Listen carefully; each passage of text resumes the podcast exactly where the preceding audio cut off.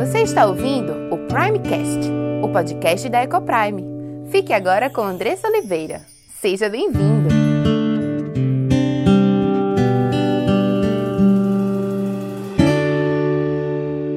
Olá, meu nome é Andressa Oliveira, filha e serva do Deus Altíssimo, esposa de Gabriel, mãe de Diego, Cauã e Aimee, educadora e diretora da EcoPrime International Christian School. Tenho aprendido o que Deus nos ensina sobre casamento, criação de filhos e educação cristã. Tenho estudado e conhecido dia a dia qual o plano perfeito de Deus para a sua igreja.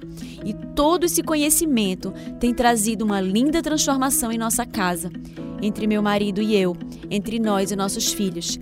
E eu quero compartilhar essas verdades para que mais lares sejam transformados. E este podcast é para você que tem buscado viver no centro da vontade de Deus em todas as áreas de sua vida, ansiando por entender qual o caminho que ele nos aponta para a liberdade, felicidade e sucesso em Cristo. Iremos trabalhar aqui conteúdos diversos que possam contribuir com a sua vida familiar, sempre dentro de uma cosmovisão bíblica cristã. Mas para que esse conteúdo possa abençoar a sua vida e sua casa, você precisa estar com coração e mente abertos para ouvir a voz de Deus. Que este podcast seja um instrumento nas mãos daquele que nos criou, nos salvou e nos amou e deseja que vivamos a vida em abundância que ele preparou para os seus.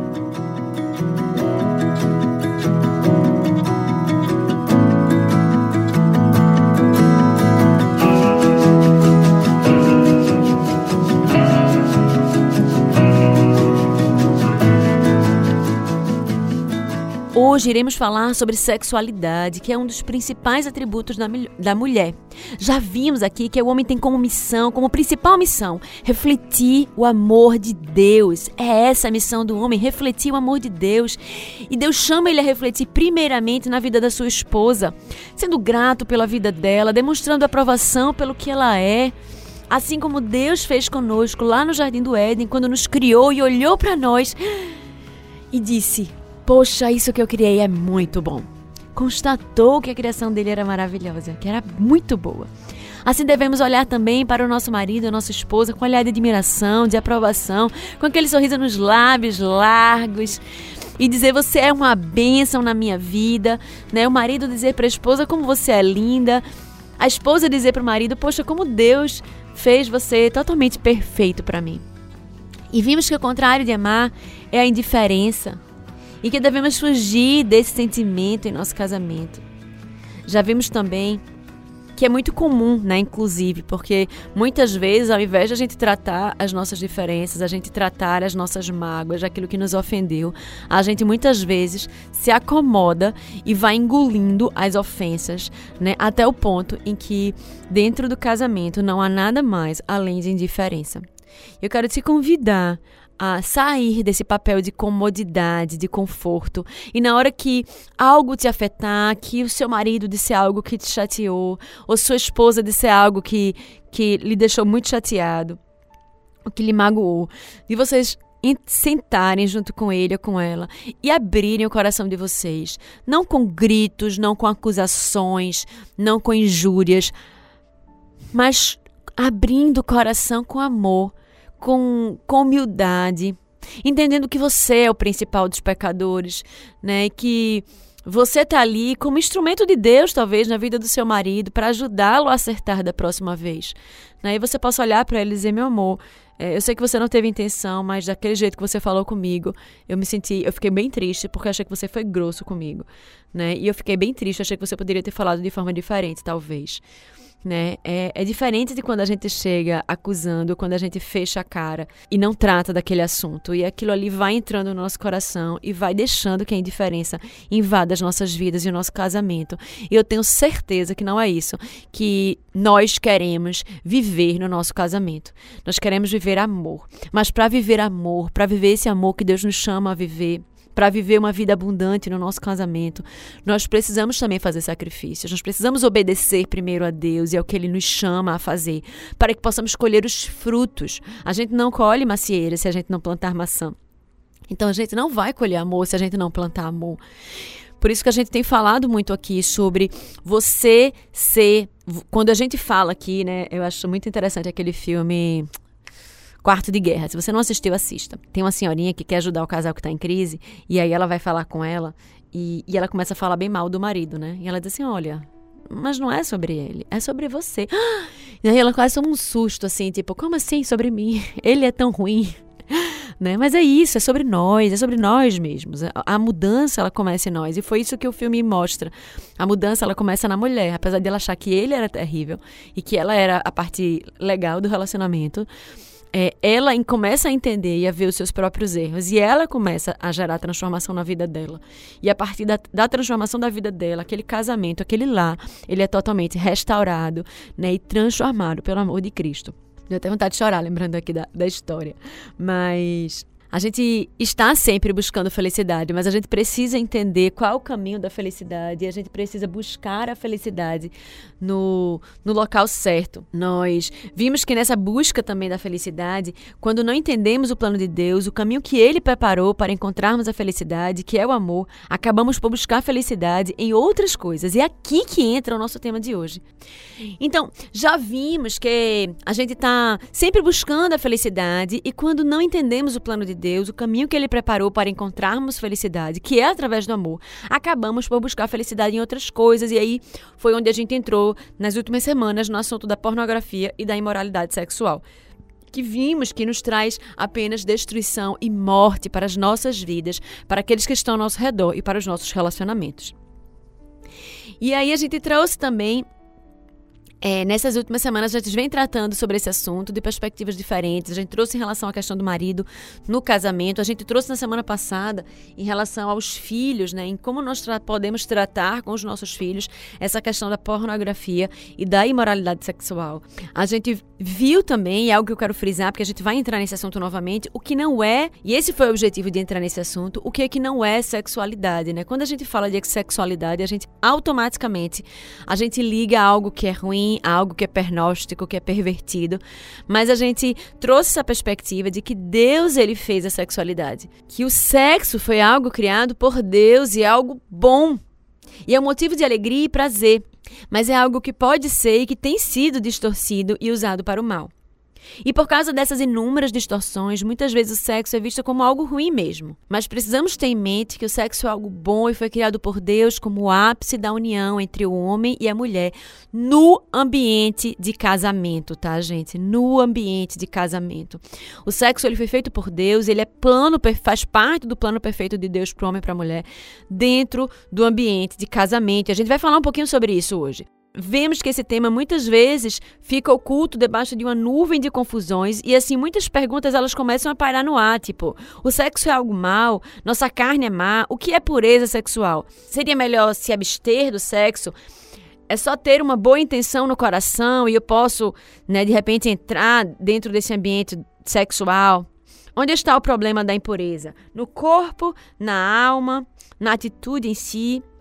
Algo ruim é transmitido na relação sexual? O sexo é algo vergonhoso? Como podemos falar sobre sexo de uma forma pura e correta? Ou não podemos falar sobre isso com os nossos filhos? Isso é algo que se descobre sozinho ou que é ensinado, né? A gente precisa falar com eles ou eles vão mesmo descobrir. Então, são muitas perguntas que rondam esse assunto. E a gente quer falar um pouco sobre elas hoje. Continuar falando um pouco sobre elas hoje.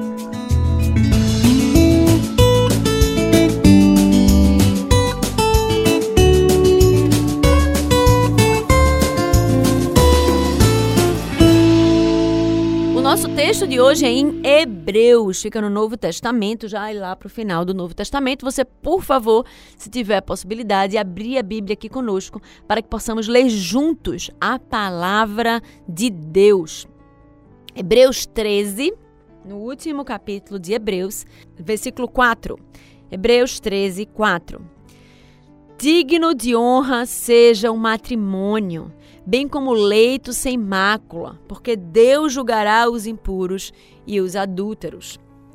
Aqui estamos nas conclusões finais da Epístola aos Hebreus. Eu já ia dizendo de Paulo aos Hebreus, mas é, o, apesar de há, haver uma desconfiança de que foi Paulo o autor, o autor de Hebreus, não sabe se é o certo quem é o autor do livro de Hebreus. E ele aqui ele já desenvolveu vários temas ao longo da carta. E aqui no capítulo 13, ele traz uma série de breves mandamentos práticos da vida cristã.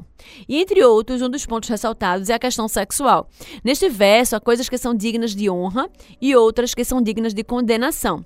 O matrimônio, o casamento, bem como o leito sem mácula, são dignos de honra e estima e apreciação. A impureza e o adultério, no entanto, são dignos de condenação. E vamos ver aqui cada um deles, certo? Primeiro, para a gente entender o que está sendo recomendado, precisamos reconhecer que a afirmação digno de honra entre todos, seja o matrimônio, bem como o leito sem mácula, está construída sobre algumas, alguns entendimentos que são básicos.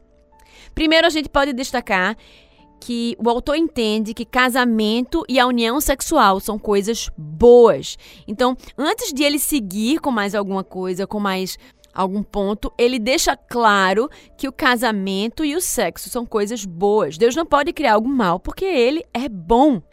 E a segunda coisa é que é, é possível viver um casamento puro e ter um leito sem mácula. E isso é muito importante. Infelizmente, nos dias de hoje, a gente vive uma, uma relação de casamento tão corrompida. Tudo que a gente vê na televisão, tudo que a gente vê nas mídias, é, a gente vê casamentos que começam e acabam de forma tão rápido, que são tão levianamente encerrados, né, por qualquer motivo, e, e a gente vê o adultério como algo é, que a mídia e, e, na verdade, a nossa sociedade tem querido colocar como algo tão normal que quando a gente lê esse versículo e a gente ouve essa questão do leito sem mácula, a gente fica quase que incrédulo. Né? Eu lembro uma, uma pessoa que trabalhava comigo e ela trabalhava numa equipe só de homens. E ela dizia assim: Olha, eu não conheço nenhum homem que não traia a sua esposa. Né? E a, aquela declaração para mim foi tão chocante, porque, meu Deus do céu, que terrível, né? Que coisa, que ambiente horrível para se estar para se viver. E que tristeza ouvir isso e ouvir que esses homens estão tão distantes de viver o plano perfeito de Deus para suas vidas, se contentando com migalhas, né? E, e é essa a perspectiva. Deus ele nos quer dar os céus, mas muitas vezes nós nos contentamos com as lamas dos porcos. Lembra do, do filho pródigo, né? Então com a comida dos porcos. Então a gente precisa entender que o plano de Deus para nós é de um casamento puro e sem e, e um leito sem mácula, que quer dizer a pureza, a fidelidade, é de você poder olhar para o seu marido e, e ter a consciência de que ele luta contra a sua natureza carnal e que ele luta contra si mesmo e luta para viver uma vida de fidelidade, primeiramente a Deus, porque quando o marido ele é fiel à sua esposa, ele é fiel primeiramente a Deus. Né? E depois aquela a quem ele jurou diante de Deus ser fiel até a morte. Então, a fidelidade, ela faz parte da aliança do casamento, da mesma forma as mulheres, o homem olhar para o marido e saber que ela é sua, somente sua, e que toda a sua admiração, todo o seu respeito, que ele é alvo de todo o seu amor, né? E isso é muito importante a gente entender. E a gente entender que isso não é algo impossível. Isso é algo difícil né? principalmente em meio à sociedade em que a gente vive, onde isso para todos é algo tão normal. Mas a Bíblia não nos chama, Deus não nos chama a viver uma vida como qualquer outro. Deus não nos chama a vivermos enganados por aí, vivendo de migalhas ou vivendo de. Né, junto com os porcos. Mas Deus nos chama de filhos, filhos amados, escolhidos cuidados pelo Deus que criou todas as coisas e que planejou e que tem um plano que é perfeito para você. E Ele quer olhar para você e ver você vivendo uma vida em abundância.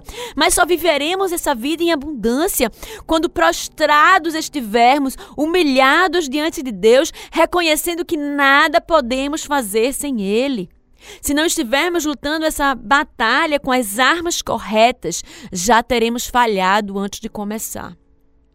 Mas a Bíblia diz que tudo podemos naquele que nos fortalece. Não importam as tentações que estão aí fora, mas podemos todas as coisas naquele que nos fortalece. Isso é muito importante você entender. O leito sem mácula é possível e é isso que Paulo está dizendo aqui para nós. É possível, lute por um casamento, pelo matrimônio, um leito sem mácula.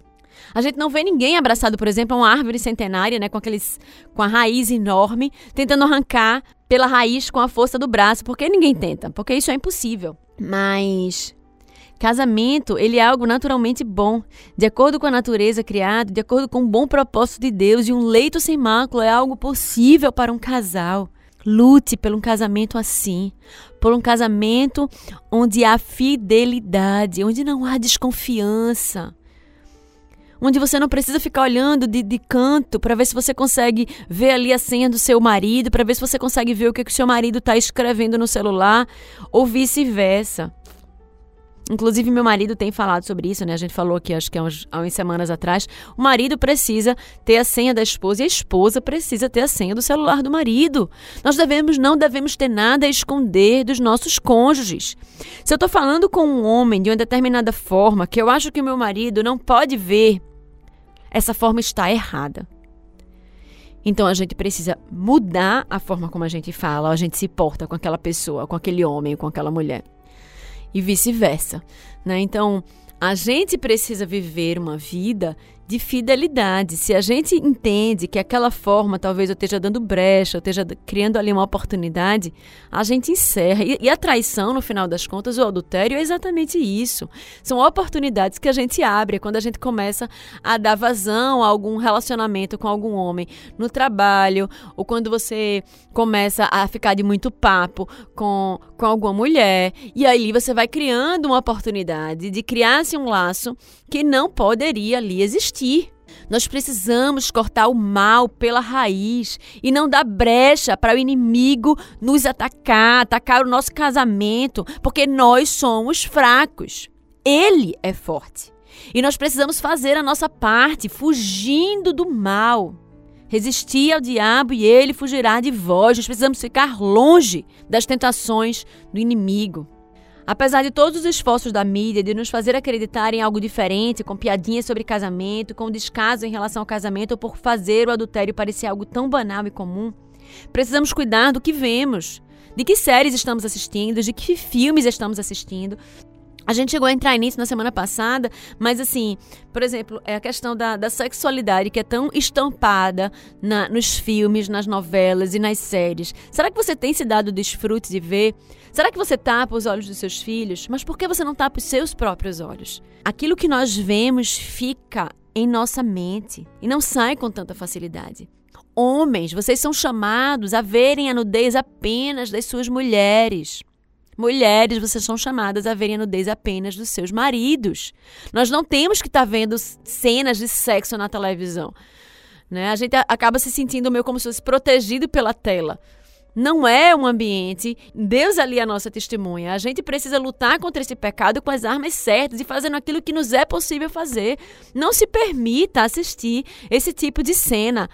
Se for tiver muito, nem assiste aquela programação. Se tiver algumas cenas, você quer muito assistir aquele filme, você passa, adianta. Não é só os olhos dos seus filhos que você precisa fechar, mas os seus também. Assim nós nos protegemos de uma sexualidade vã, de uma sexualidade que não nos pertence. E sem perceber, estamos permitindo que a nossa cabeça e a dos nossos filhos seja preenchida sutilmente e paulatinamente com conteúdos que não deveriam estar presentes na nossa cabeça.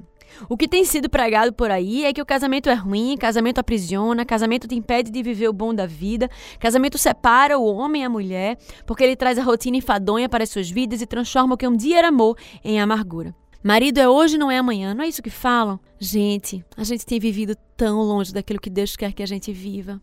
Casamento, Deus nos chama e essa união, a Bíblia diz que o que Deus uniu não separe um homem. Se você é cristão, se você é cristã, seu marido também é. Busquem diante de Deus, chorem diante de Deus. Talvez vocês estejam vivendo um casamento destruído, cheio de amargura, cheio de indiferença, vocês não sabem mais o que fazer. Mas vocês têm visto apenas a, a separação como única opção. Parem agora. Chame o seu marido, chame a sua esposa, se derrame diante de Deus, coloque os seus joelhos em terra e clame ao Deus que pode fazer todas as coisas. Deus ressuscitou mortos, ele curou cegos, fez coxos andarem em um segundo. Ele pode trazer transformação para o seu casamento. Não se deixe levar para as coisas que têm sido ditas por aí. Deus nos chama a viver um casamento abençoado, uma vida abundante em nosso casamento, um casamento sem mácula. Onde há fidelidade, onde marido é para sempre, até que a morte os separe, até que Deus volte, até que Cristo volte. Ele te chama a viver um casamento pleno, cheio de amor, mas também cheio de perdão. E nem comece a olhar para o lado. Esse casamento começa exatamente com você. Precisamos combater essas mentiras. O autor de Hebreus viu a necessidade de recomendar que o casamento fosse valorizado logo no início do verso. E aí ele faz essa, essa alegação, né? Bendito seja o matrimônio e o leito sem mácula. Então, aos olhos de Deus, sexualidade, sexo, casamento é algo bom. Sendo assim, qual é o padrão correto e como ocorre a distorção desse bom propósito divino? Para resumir aqui, eu vou citar C.S. Lewis no livro Cartas de um Diabo ao Seu Aprendiz, onde, através da das palavras de mal danado para o seu sobrinho Vermelindo, ele resume muito bem o padrão da distorção. E ele diz assim: ó, a exigência que o inimigo, o inimigo deles aqui no caso é Jesus, é Deus, faz aos humanos assume a forma de um dilema. Ou completa abstinência, ou monogamia absoluta, né? Ou estar com uma pessoa somente. Desde a grande vitória do nosso pai, aqui para eles pai é o diabo, tornamos a primeira alternativa bem difícil para eles, ou seja, a completa abstinência. Já a última, que é a monogamia, a monogamia absoluta, nós a transformamos nos últimos séculos numa rota de escape, e o fizemos por meio dos poetas e romancistas, persuadindo os humanos de que uma experiência curiosa, e normalmente de curta duração, que eles chamam de estar apaixonado, seja o único motivo respeitável para o casamento. Que o casamento pode e deve fazer com que essa chama seja permanente. E que se um casamento não for capaz de realizar isso, ou seja, de fazer com que a pessoa ainda se sinta apaixonada, ele não é mais obrigatório. Essa ideia é a nossa paródia de ideia original do inimigo, ou seja, de Deus. Gente, quando eu li esse trecho, eu fiquei arrepiada. Porque é exatamente isso que o inimigo fez nos nossos dias. Ele fez, ele distorceu totalmente o plano perfeito de Deus, ele distorceu o que significa casamento, que era a união perfeita do homem e da mulher, uma pregação viva do evangelho entre o amor de Cristo e a igreja, e ele transformou nisso onde nós achamos que só vale a pena estar casado se estivermos apaixonados. E muitas vezes essa é a razão, porque muitos casais, eles deixam de estarem juntos.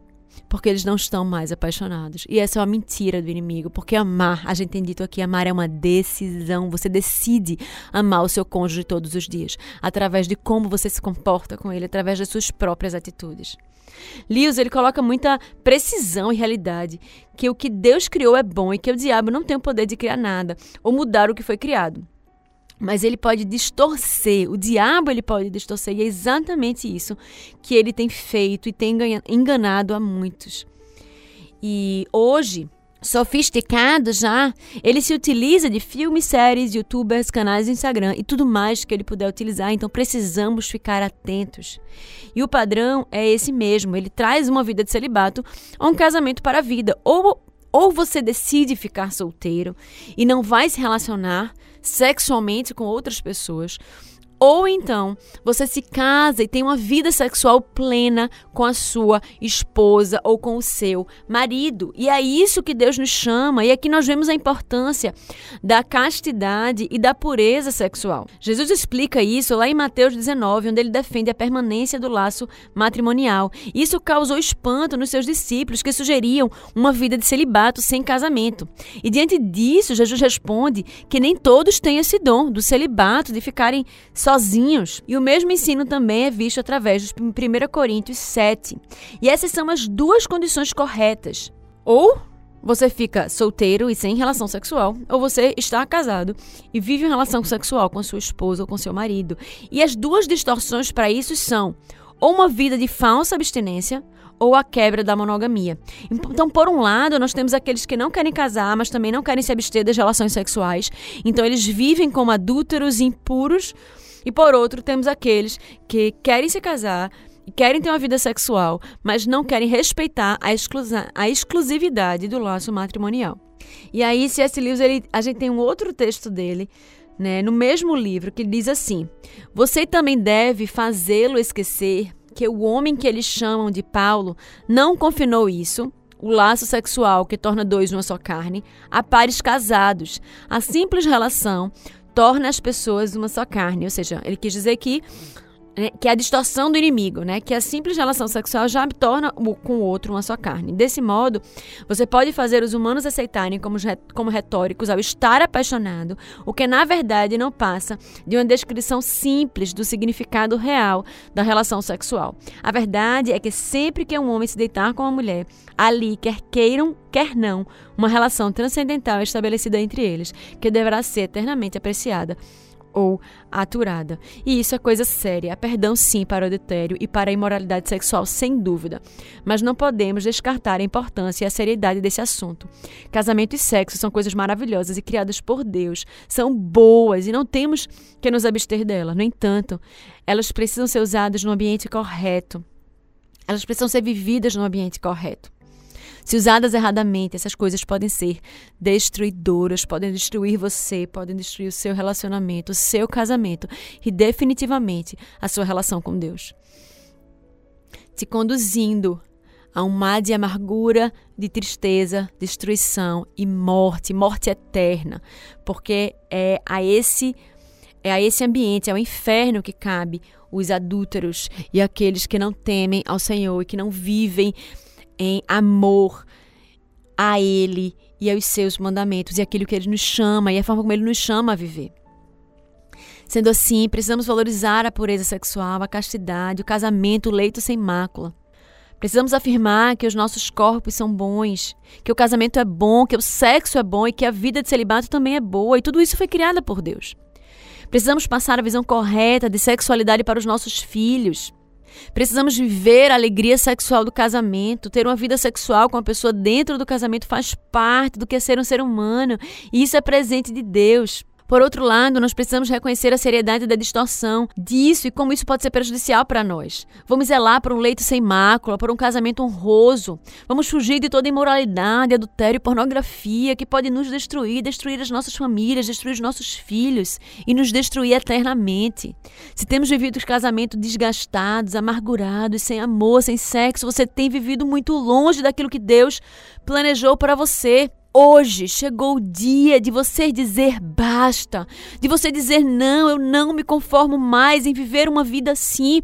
O meu Deus me chama a viver uma vida feliz nele, me chama a viver uma vida de amor, de perdão, de obediência e vivendo em fidelidade a Deus, assim como o povo de Israel que foi chamado a viver uma vida com ele e cantava suas vitórias. Deus te chama a louvá-lo e cantar as suas vitórias dentro do seu casamento. Não é fácil ter um casamento segundo o coração de Deus. Muitas lutas precisam ser enfrentadas e guerreadas, isso é verdade. Mas eu repito, tudo podemos naquele que nos fortalece. Amém? Ele te chama a lutar contra o seu primeiro inimigo, que é o seu próprio coração, é a sua própria inclinação carnal. Um coração cheio de pecado, egoísta, arrogante, orgulhoso. Reconheça diante de Deus onde você tem errado. Clame a Ele que trate o seu coração, que te conduza a uma vida de amor, felicidade e amor, lembra? Reconheça o senhorio de Cristo em sua vida, nada podemos fazer sem Ele, mas com Ele somos mais que vencedores. Clame por Ele em sua vida, clame por transformação, por amor incondicional ao seu marido e à sua esposa. Pois foi assim que Ele te amou e te ensina a amar. Olhe para sua esposa ou para seu marido como seu companheiro até o dia em que Cristo voltar, ou que vocês forem se encontrar com Ele nos céus e lute pelo seu casamento. Clame ao Senhor que te impeça de ser liderado pelo seu egoísmo, orgulho, mas que te lidere em amor. Clame para que o Espírito Santo te conduza ao arrependimento e você consiga enxergar onde tem falhado no seu casamento. Não é hora de olhar para fora e sim para dentro. Busquem viver um casamento abundante. Homens, olhem para suas mulheres apenas. Clamem ao Senhor que feche seus olhos para outras mulheres, que as suas esposas sejam as mais lindas e desejáveis aos seus olhos. Não se permitam macular o seu leito, dando vazão aos seus olhos, pois Cristo disse que apenas o olhar te conduzia ao adultério. Mulheres, clamem a Deus para que os seus maridos sejam os mais dignos de respeito, admiráveis e o único alvo do seu amor e da sua sexualidade. Se arrume para o seu marido, fique bonita para ele. Mesmo que seja para ficar em casa, se arrume, vença o cansaço, se faça bonita para ele, conquiste-o novamente, mais uma vez e outra. E quando sair, vista-se com decência. Não use o padrão do mundo para se vestir padrão do mundo não é o padrão que Deus estabeleceu para nós. Somos santuários do Espírito, criadas em nossa sensualidade, que deve ser destinada apenas aos nossos maridos. Pensem nisso antes de comprar a próxima roupa, de escolher uma roupa para sair. Que Deus transforme cada detalhe das nossas vidas. Que Ele transforme um lar que um dia foi desesperança e desespero e traga esperança e um novo recomeço que haja um novo olhar, uma nova compreensão. Se você tem pecado em um desses pontos, peça perdão a Deus, a sua esposa, a seu marido, se humilhe diante de Deus e se comprometa em guerrear contra o seu pecado com todas as armas que Deus te dá. Oremos a Deus, busquemos a Ele em oração e Ele nos dará a vitória, Ele nos dará transformação, nos dará cantar e louvá-lo para todo sempre, vivendo a vida abundante que Ele nos chama a viver. E se você foi abençoado por esse conteúdo, compartilhe com aqueles que você ama. Faça parte desse movimento de proclamar as verdades transformadoras do Senhor. Obrigada pela sua audiência e até o próximo episódio.